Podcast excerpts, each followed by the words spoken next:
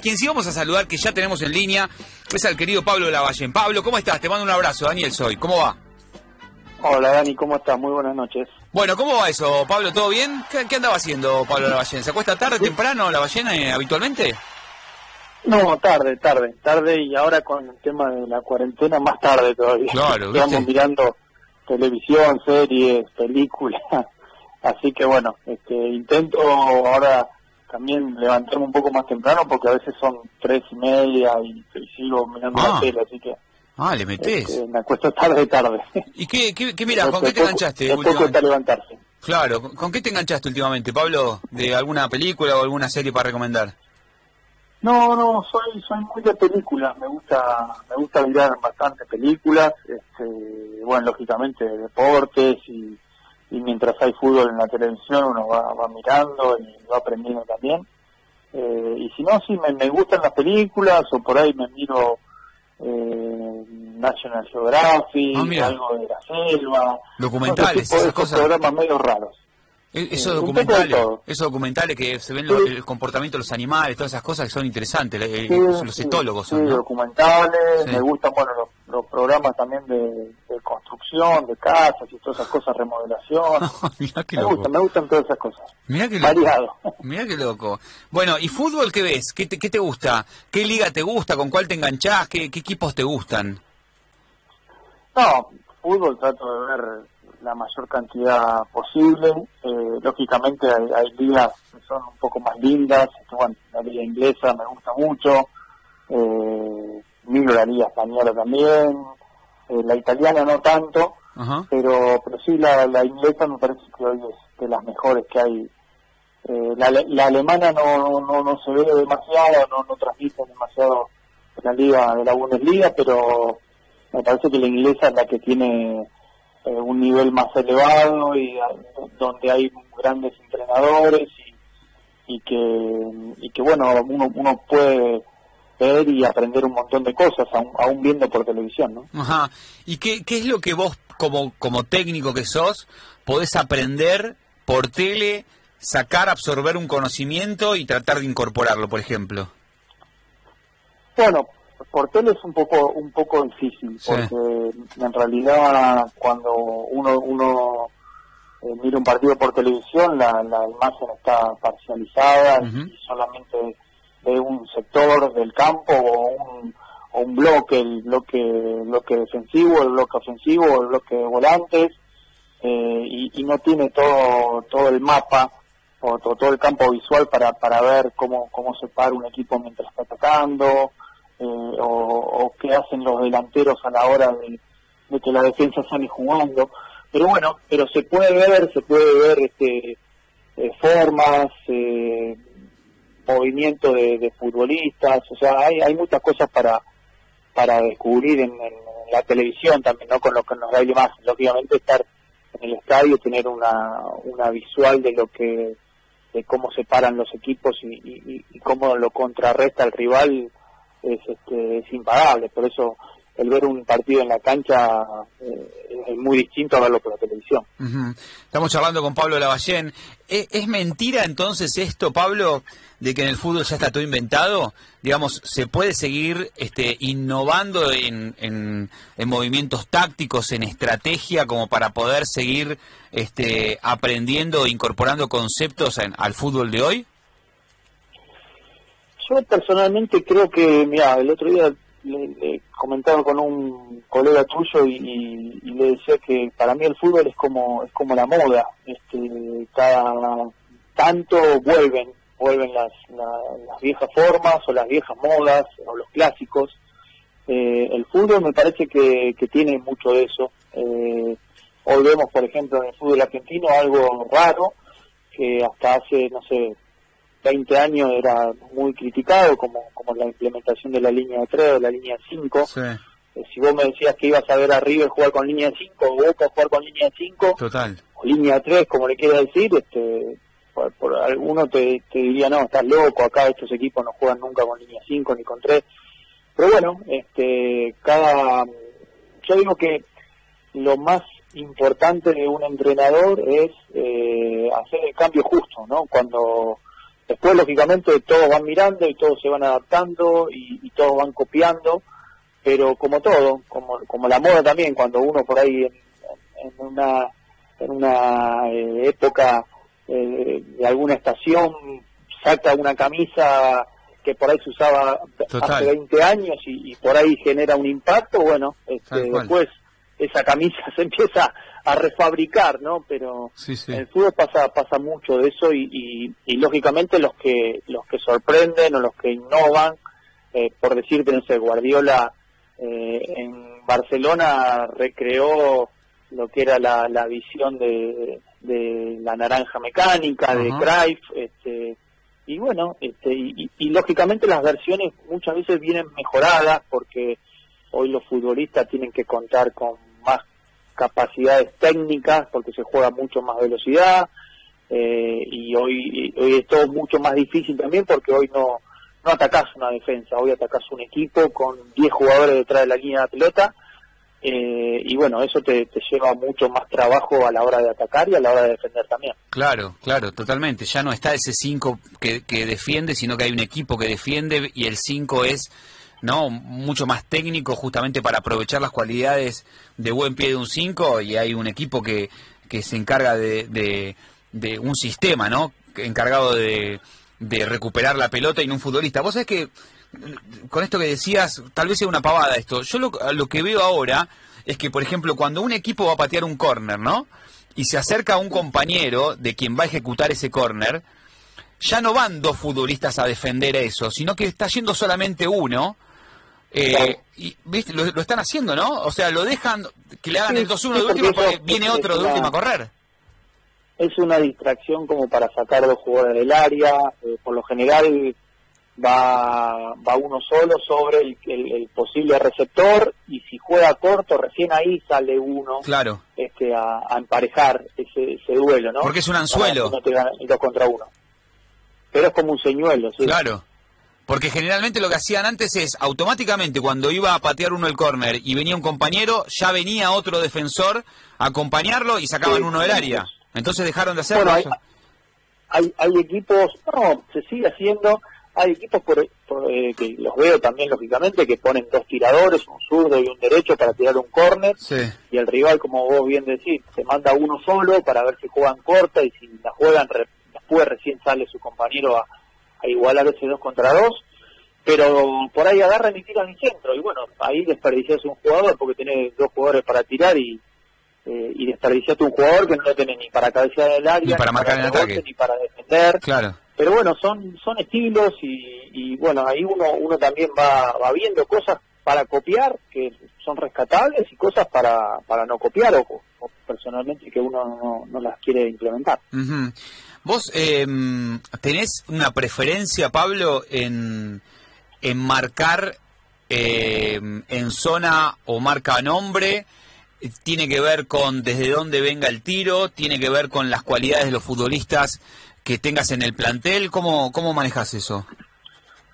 Yo personalmente eh, siempre me gusta hablar con, mis jugadores y, preguntarles cómo se sienten más cómodos. Lógicamente después de, verlos, cuando uno agarra un equipo lo mira y, ve, lo primero que ve es ese tipo de cuestiones, ¿no? Bueno, en el rol defensivo, como marco, si marcan bien, si te hacen muchos goles de pelota parada, si te hacen muchos goles, ¿por qué? Marco en zona, marco hombre, soy desatento, hay cortinas.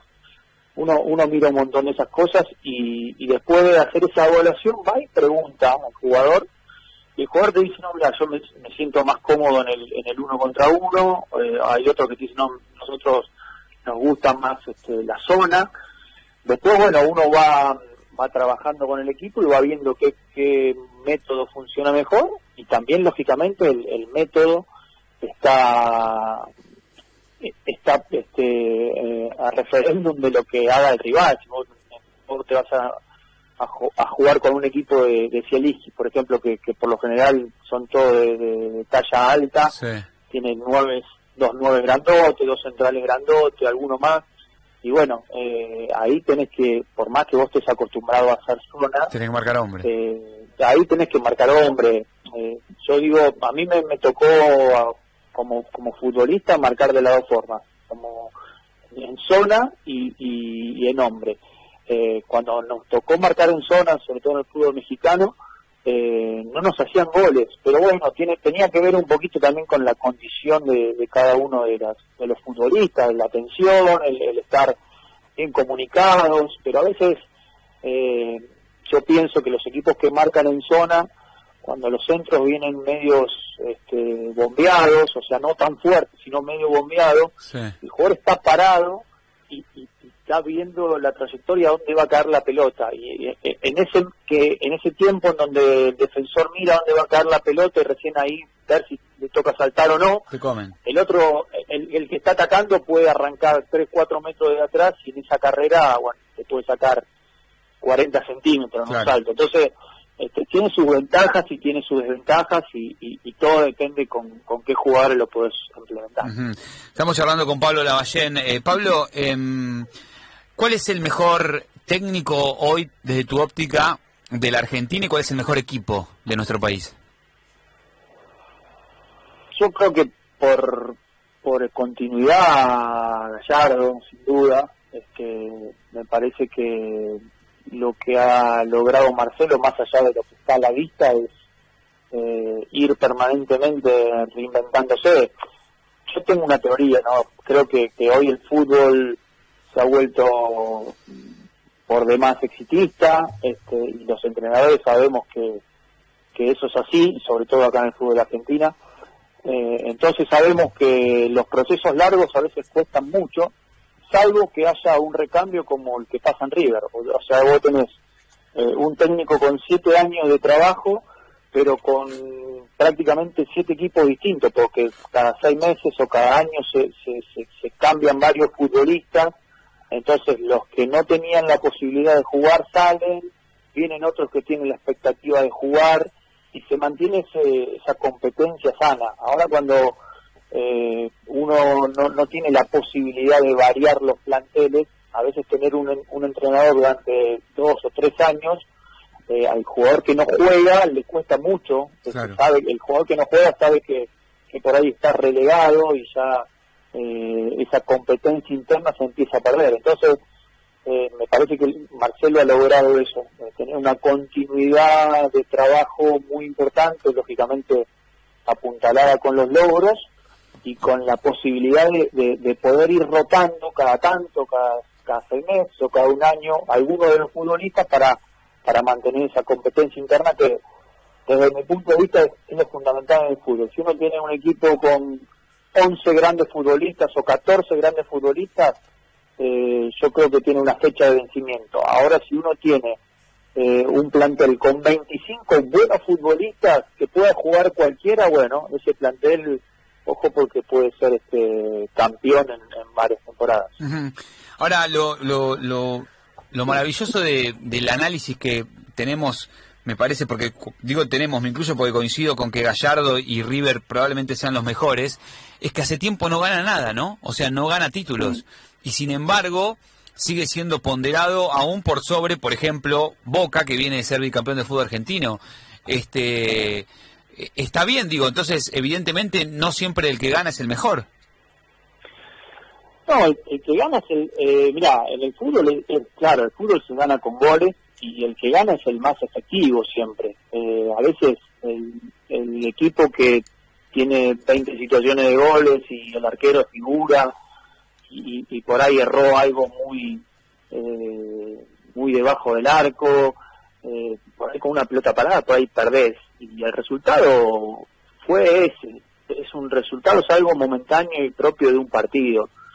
Eh, yo lo que digo que eh, hoy el hincha de River, más allá de, perder, no sé, la, la, llave con Palmeiras o la final con Flamengo, este, o, o, perder, por ejemplo, el otro día, quedar afuera eliminado con Boca, eh, lo que ha logrado River y lo, ha logrado Marcelo también, es que, el hincha se sienta satisfecho aún en la derrota y no, no pasa por ser un buen perdedor, pasa por el gusto y por el hecho de que cuando River puede imponer las condiciones, eh, te aplasta.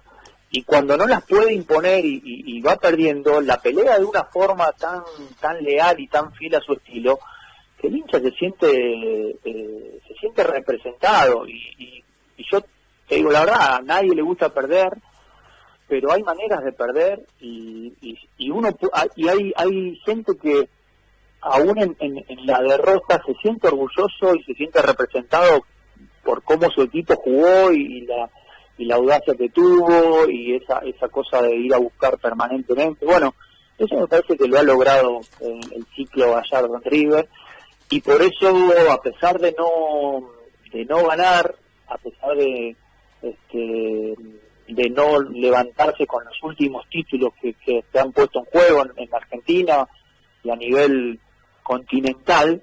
Este, yo sé que el hincha de River cuando vaya a ver el equipo de Gallardo mañana o pasado o la semana que viene eh, sabe que tiene muchas chances de ganar. Y no solamente de ganar un partido de ganar un torneo.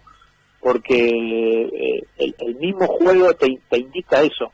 Y eso eso este me parece que rompe un poco el, paradigma de, lo que hablábamos recién de, del aficionado argentino que solamente se queda con el con el logro con la victoria y, y todo lo demás no sirve no Conoces muy bien el club, conoces muy bien River, las inferiores, bueno, los pasillos, todo, te criaste ahí. Este, ¿Es un sueño dirigirlo? Sí, pero es, es, algo que hoy hoy la verdad no no, no me desvela. Este, si bien eh, hace un par de temporadas que estoy dirigiendo en Primera División, sé que tengo mucho camino por recorrer. Eh, uno a veces sueña con llegar a los lugares más encumbrados. Este, hoy llegar a River sería llegar a un lugar encumbrado, como, como uno sueña por ahí algún día dirigir en Europa. Bueno, yo creo que para eso tendría que correr bastante eh, aguas por debajo del puente y, uno tendría que ir haciendo mucha experiencia. Eh, y ¿Para River, Pablo? ¿Sí? Sí, sí, sí, porque también este, eh, a la hora de, dirigir un equipo grande, y hablo de River y, hablo de este, los que son hinchas de Boca o exjugadores de Boca querrán dirigir Boca o dirigir el Barcelona o el Real Madrid. Este, cuando uno es aspirante o tiene aspiraciones a dirigir ese tipo de, clubes, sabe que compite contra los mejores. Está bien, pero perdóname esto, digo, Gallardo llegó después de haber dirigido este Nacional nada más.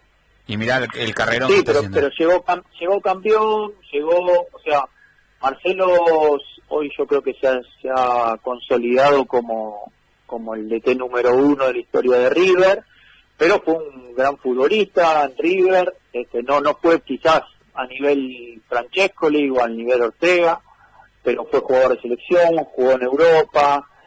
Yo, creo que esos pergaminos pesan a la hora de, un entrenador de empezar a dirigir. Y bueno, Marcelo tuvo una primera experiencia en un equipo grande como fue Nacional este, y, le, salió campeón, ¿no? Bueno, entonces cuando uno arranca así, lo mismo, eh, no solamente hablar de, Marcelo, te, hablo de, de Hernán Crespo, que, bueno, este, tuvo un, paso en Banfield, eh, que no se le dieron los resultados, pero el equipo jugó bien, Defensa logró la Copa Sudamericana, ahora logró el, Campeonato Paulista. Este, bueno, cuando arrancás de esa manera, después las puertas se te van se te van abriendo, pero para los que somos un poco más terrenales, este, uno tiene que saber que para llegar a ese tipo de clubes vas a tener que competir contra los Crespo o contra los Aymar, si en algún momento decide dirigir este, primera división, eh, o contra los Coudet, o contra los Coca, o contra los que sean, que, que y, y, te hablo un poquito de los que han pasado por River y con los que no han pasado por River y tienen ganas de dirigir ese club. Sí, estamos charlando con Pablo Lavallén, este, y yo en la introducción, antes de, que tomáramos contacto con vos, Pablo decía, bueno, yo para mí estás en una lista de los posibles sucesores de Gallardo, que Gallardo se va a ir cuando a él se le cante, porque evidentemente este es, es el, como decías recién, el técnico más importante de la historia. Ahora, el que venga después de Gallardo, seas vos o sea otro, va a tener como una presión, ¿no? Es como, digo, tocar después de los Rolling Stones. Debe ser heavy venir después de, Gallardo con todo lo que significa eso.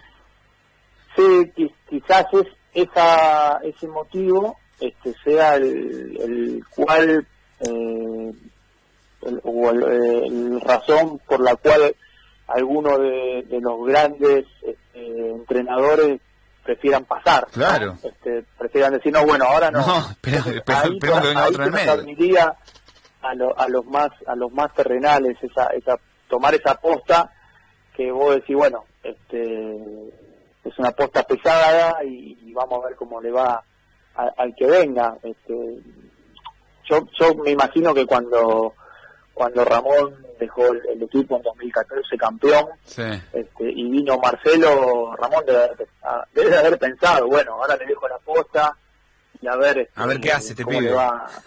como claro, pero bueno, nadie nadie pensaba que, el ciclo de Marcelo iba iba a ser el que fue o el que es. Este, y bueno, así como pasó con Marcelo, puede pasar también con otro entrenador, pero bueno, este, las probabilidades dicen que ese, tipo de, casos se dan, muy poco. ¿Pero vos agarrarías después de Gallardo con todo lo que eso significa, con ese peso? Sí, lógicamente, porque porque sé que es un lugar eh, donde uno uno tiene todo para trabajar.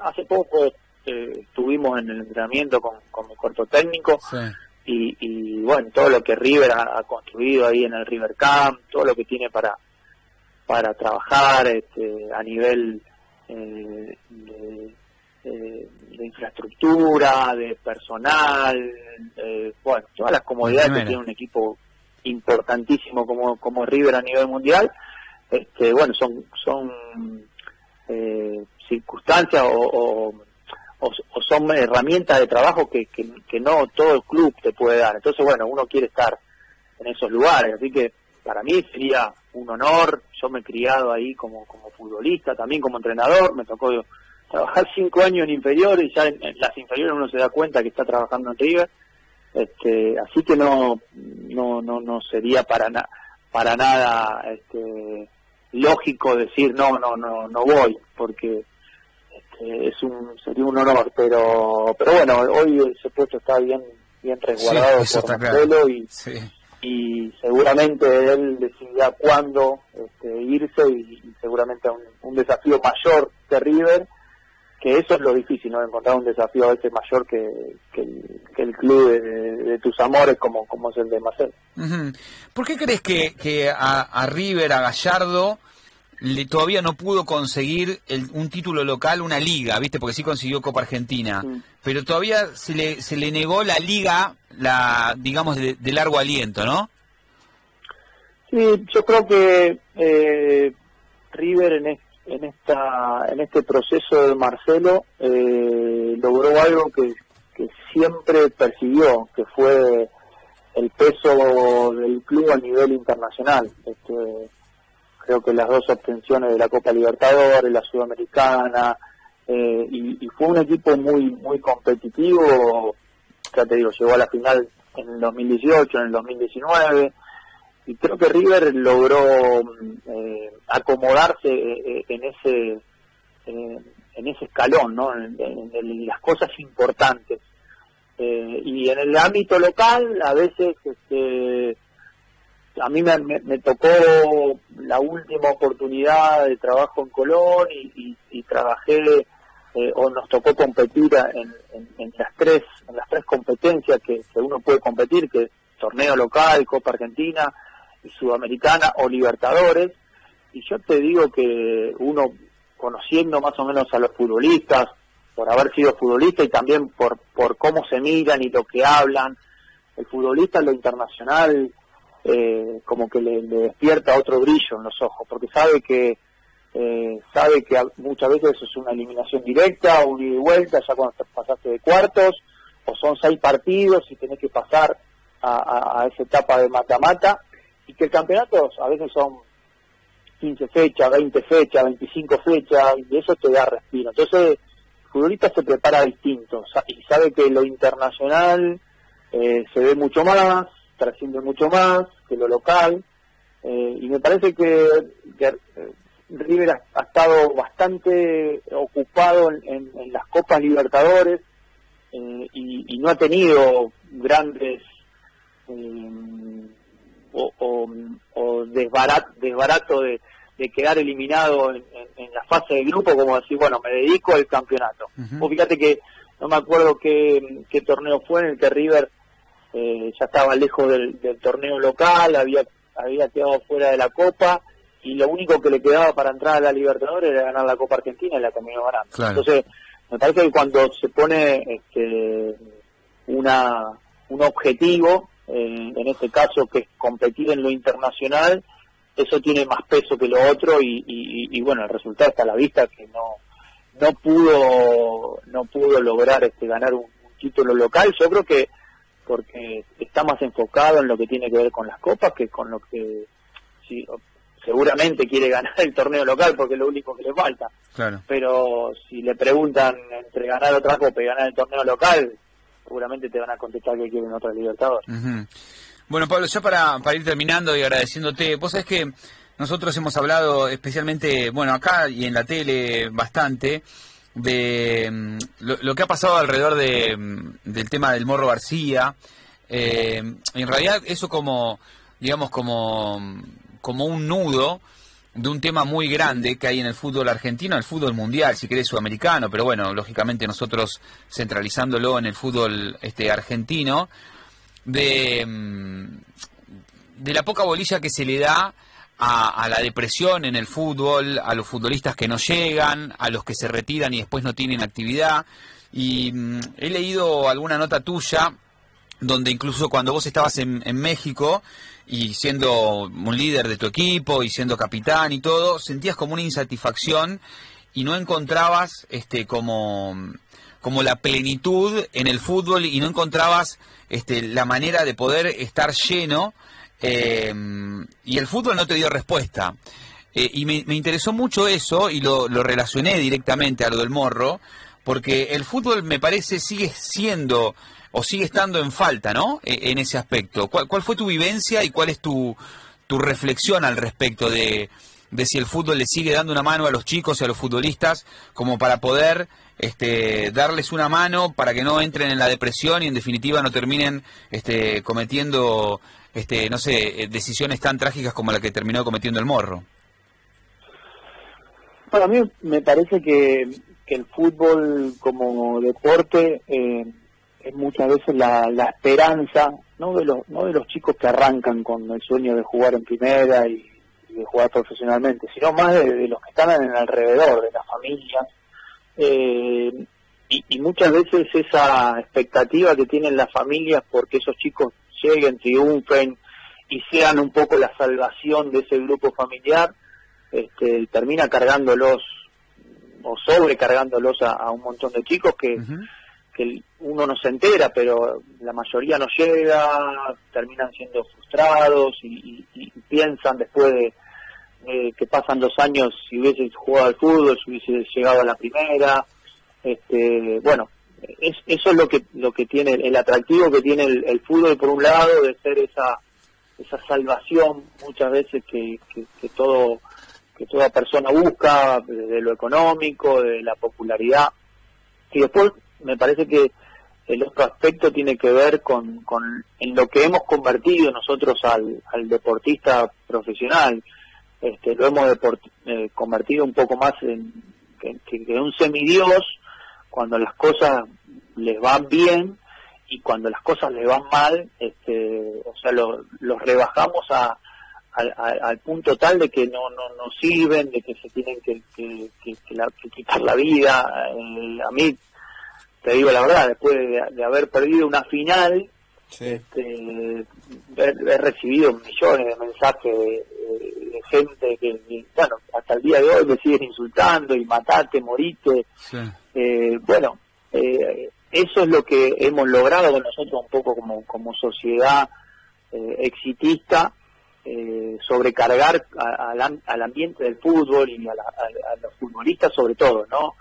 Que, que pasan desde la, desde la gloria en una semana a a la crítica eh, más agresiva en la otra y esos vaivenes emocionales lamentablemente lamentablemente terminan eh, en situaciones parecidas a la que le pasó al Morro o la que le pasó a Mirko Sarik en, algún momento o sea los futbolistas y los entrenadores pero sobre todo los futbolistas son eh, son personas que tienen problemas, que tienen dificultades, que tienen situaciones familiares, eh, y bueno, aparte de todo ese, entorno que nadie conoce, uno lo ve todos los, todos los fines de semana en la cancha y si erra un penal es un desastre y si hace un gol es un crack.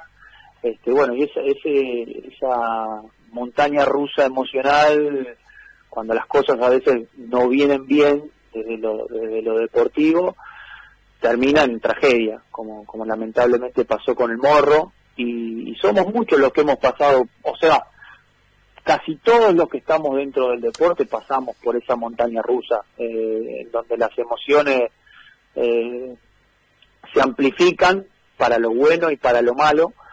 Eh, a mí me, tocó vivir esa situación en México y, y, la verdad pude salir, gracias a Dios, pero, pero creo que también el, el, ambiente del fútbol mexicano eh, no, no, no me presionó tanto. Yo creo que si hubiese estado en el fútbol argentino en ese entonces, quizás, este, no sé, hubiese tenido otro desenlace, porque el, el, entorno tiene mucho que ver. La, la, hoy la presión mediática que hay sobre un futbolista es, es, terrible, o sobre un director técnico es terrible, eh, al punto tal en que, no sé, un comentario de, en un programa deportivo o de algún hincha puede terminar en que vos te sin trabajo o que ese deportista o que ese futbolista que se le rescinda el contrato. Eh, entonces se amplifica todo y, lamentablemente desde lo emocional, desde lo psicológico hasta desde lo espiritual, este, los, los futbolistas no, no, no reciben demasiado apoyo eh, a nadie le interesa dar ese apoyo, porque también está mal visto ese apoyo pensando de que alguien que no tiene la, fortaleza mental suficiente o espiritual o emocional suficiente no puede competir, no puede jugar al fútbol. Entonces los futbolistas que hacen se retraen, no levantan la mano, tratan de ocultar los problemas, tratan de ocultar los temores. Yo creo que hay, hay varios clubes que han empezado a trabajar ya de hace un tiempo largo con psicólogos, con algunos por ahí, este, con, gente más, más capacitada, hasta gente, este, bueno, todo lo que tiene que ver con la neurociencia eh, y, todo lo que tiene que ver con, eh, con el, el, tratar de que la parte emocional de los futbolistas esté eh, bien direccionada para que para que puedan bueno realizar bien su trabajo pero pero sin duda creo que estamos estamos en falta en eso y me parece que tendría que ser un, programa de, futbolistas argentinos agremiados eh, que si no si no puede darte tu club la posibilidad de, tener un psicólogo para poder hablar y comentar todo este tipo de temas eh, que la, misma asociación del fútbol argentino te, te pueda poner un profesional eh, como como cualquier como cualquier este persona que tiene una, tiene una obra social puede puede ir a un psicólogo puede sacar un turno. Ya te digo el, deportista por lo general no no este, está dispuesto a, levantar la mano y decir yo tengo un problema porque eso puede creer él que lo puede sacar del equipo lo puede sacar del club. Pero bueno lamentablemente cuando se esos problemas empiezan a salir a la superficie ya a veces es demasiado tarde.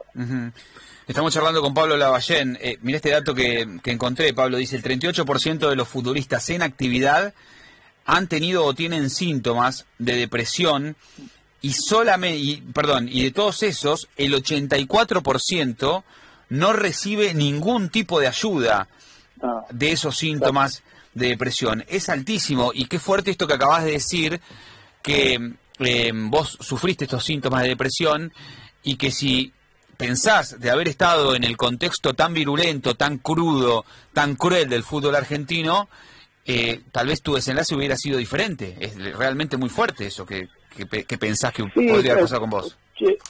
Imagínate que, que un jugador que, que, juega en Boca o en River o en Independiente, en Racing, eh, en San Lorenzo, en equipo multitudinario, este, están expuestos a, presiones y los entrenadores también.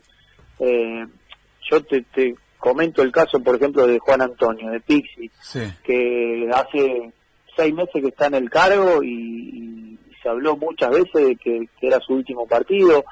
Eh, es muy difícil trabajar con ese tipo de estrés, con ese tipo de hasta de desconfianza.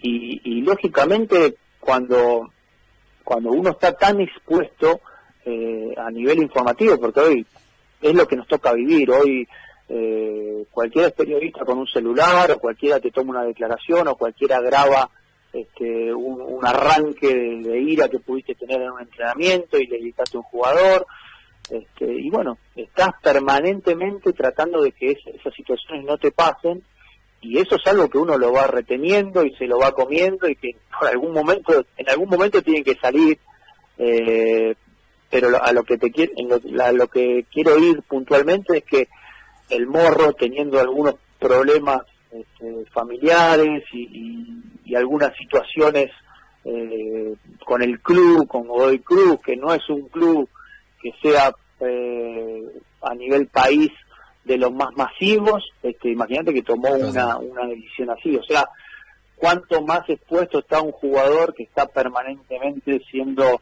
criticado o hostigado o, pinchado por, por, el dirigente, por el, por, el técnico, por la prensa o por el que sea, a, cometer un acto de eso, ¿no? Que es, que es, una locura. Este, pero bueno, eso es lo que, lo que yo creo que el, que el fútbol argentino eh, a raíz de todo esto de, del resultado simplemente. Por eso valoro mucho lo que hablábamos antes. Eh, qué, bueno sería que, el hincha pueda saber que en el deporte se gana y se pierde y se puede perder con honor o se puede perder este, con, con personalidad y con orgullo eh, y, y, no y no crear este, ese, ese esa dinámica tan tan nociva que es el ganar service, tal vez service y, está todo mal, ¿no? Total, y un poco River nos explica eso, que no siempre gana el mejor y que se puede aplaudir también al que pierde este, las finales o el que no llega a esas. Este, bueno, Pablo, ya para, para cerrar y para no terminar este, con este tema, eh, ojalá te veamos dirigir, estás lógicamente permeable con todo el equipo ya listo para empezar a trabajar. Sí, sí, lógicamente en este tiempo se nos ha hecho muy muy largo con el tema de la pandemia primero, ahora bueno, con, el hecho de que los los torneos al no haber ni ascensos ni descensos, este, bueno, se, han complicado en, varios lugares del mundo, en algunas ligas, y, bueno, este, lo económico también, un montón de situaciones que han hecho que, que, la rueda se, haga un poco más lenta, pero sí, ya, ya listos para, para ver si sale alguna alguna buena oportunidad de, dirigir y, entrar al ruedo de nuevo. Bueno, ojalá te veamos pronto. ¿Cómo te llevas con la música? ¿Con qué querés que nos vayamos? ¿Qué escuchás habitualmente? ¿Qué escucha Pablo Lavallén? Iba a decir en el Disman, pero ya el Disman es un poco antiguo, era lo mío. ¿No? que yo soy viejo, yo soy viejo, ya, este, ahora voy a ser abuelo hijo. Ah, ¿sí? Este, Felicitaciones. sí. Muy bien. 48, 48 y ya voy a ser abuelo pero pero bueno, a mí, me gusta lo de antes, me gusta la música más tranqui. Este, ¿Qué escucha? Eh, escucho Aspen, así que, así que imagínate. 102.3, bien, ¿no? Bien. Pero, pero, por ejemplo, ¿qué interpreta? Acá, en el día de la operadora, Guadalupe va, va a escuchar, va a buscar lo que vos quieras. ¿Qué escuchás? Que no sé, el Ton John, ¿qué escuchás? No, no, no, soy de la música más, más tranqui. Este, un lento ponemos acá. Somos románticos acá también, te, aguantamos. Claro, sí, sí, sí. Un Elton John, un Phil Collins. Sí, sí, Phil Collins. Un Phil Collins. Podemos escuchar un Phil Collins. Phil Collins, sí, Phil Collins. Un Felipe Colinos. Vamos a escuchar un Felipe Colinos para Pablo Lavallén, para, para que vaya a ver una película, porque total se acuesta como a las 4 de la mañana. Bueno, nos vamos entonces con, con Phil Collins. Pablo, te mandamos un fuerte abrazo. La verdad que siempre es un placer charlar con vos y ojalá te veamos pronto este, dirigir, ojalá en el fútbol argentino, porque es lo que nos gusta a nosotros, pero en lo que sea potable para vos. Muchas gracias. Dale, gracias Dani, un abrazo grande y saludos para todos. Un abrazo grande. Estaba entonces Pablo Lavalle en el aire la 94.7 en fin del